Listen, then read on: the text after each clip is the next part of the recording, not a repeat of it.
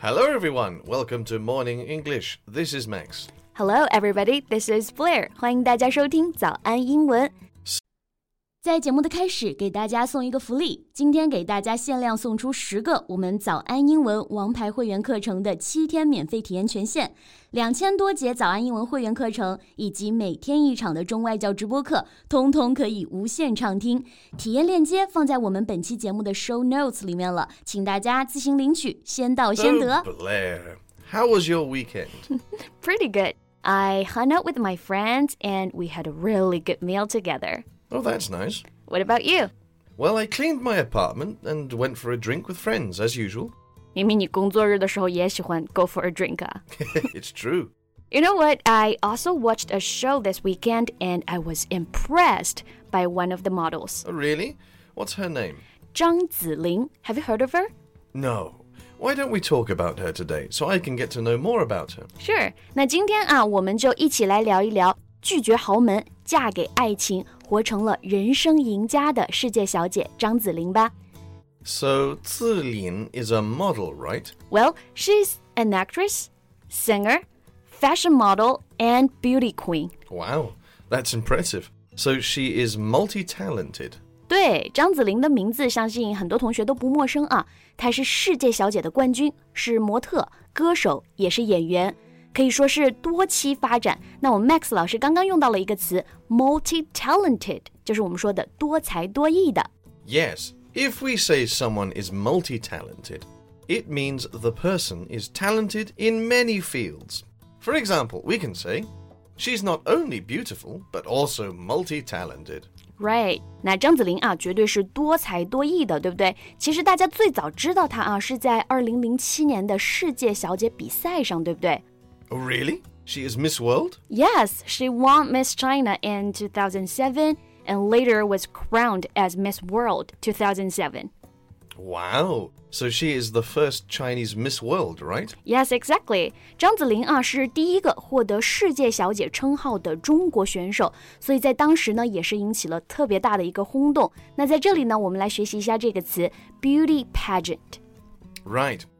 Beauty pageant is a competition for young women in which their beauty, personal qualities, and skills are judged.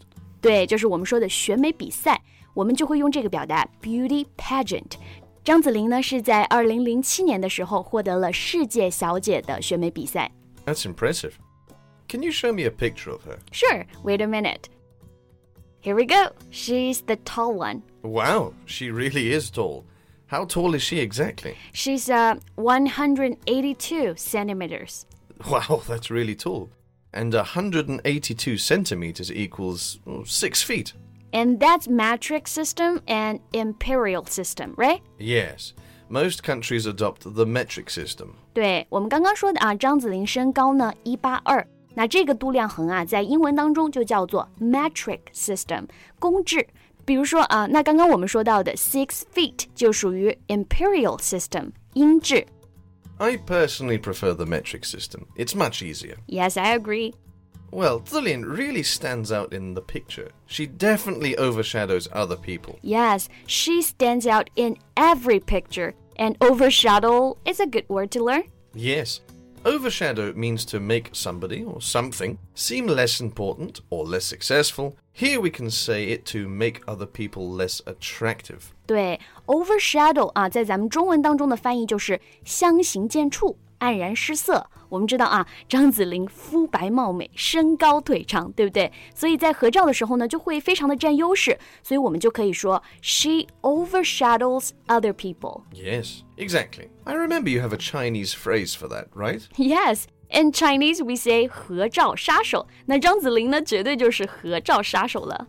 Well, that's an interesting one. Yeah, and she used to be an athlete. Really? Which sport? She began training in various types of sports at the age of eight. You know, because she's always tall and athletic. Yeah, the tallest girl in class is usually the most athletic one. Yeah. She excels in the triple jump and hurdles and has undergone professional trainings in the 100 meter hurdles. Triple jump and hurdles. These are very difficult sports. Yes, that's why she's good and she excels in these sports. Well, excelling means to be very good at doing something. For example, you can say she has always excelled in foreign languages. 对，excel 就是我们说的超过、擅长。那张梓琳呢，从小就表现出了非常强的一个运动天赋，在三级跳远和一百米跨栏啊，尤其擅长。So she has undergone professional trainings. Well, undergo here means to go through or experience something. 对，has undergone professional training 呢，在这里就是指接受过、经历过专业的一个训练。Yes. Undergo can also mean to experience something, especially a change or something unpleasant. For example, we can say to undergo tests, trials, repairs, etc. 对，那 undergo 这个单词啊，表示经历的时候，一般是指不愉快的、不美好的一个经历。比如我们说经历考验、 接受维修等等，我们都可以用 undergo 这个表达。Mm.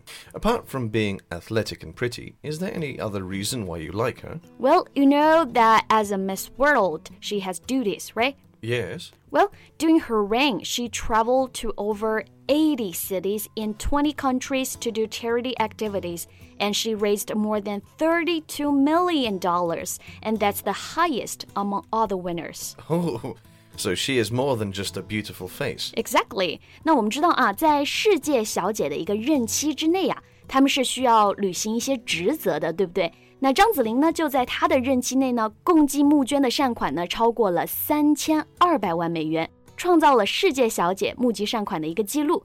Charity activity 就是我们说的慈善活动。Is she married? Yes, she's married, and now she's pregnant with her second child. In the Spring Festival Gala, she wore an outfit that's almost 40 kilogram.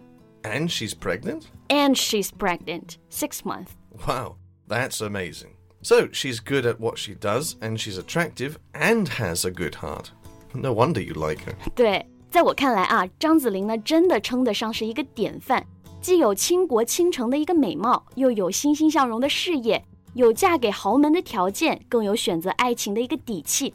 没有谁的生活呢会一直的完美，但无论如何啊，不论什么时候，都要看着前方，满怀希望呢，就会所向披靡。愿收听我们节目的你，想要的一切呢，都会如期而至。那我们今天的节目就到这里了。So that's all for today's podcast. This is Max. And this is Blair. Thank you so much for listening and see you next time. Bye. Bye. 今天的节目就到这里了。如果节目还听得不过瘾的话，也欢迎加入我们的早安英文会员。成为会员，您就可以无限畅听我们每天一场免费的中外教直播课，以及两千多节原创系统课程了。今天我们限量送出十个七天免费试听权限，试听链接放在我们本期节目的 show notes 里了，请大家自行领取，先到先得。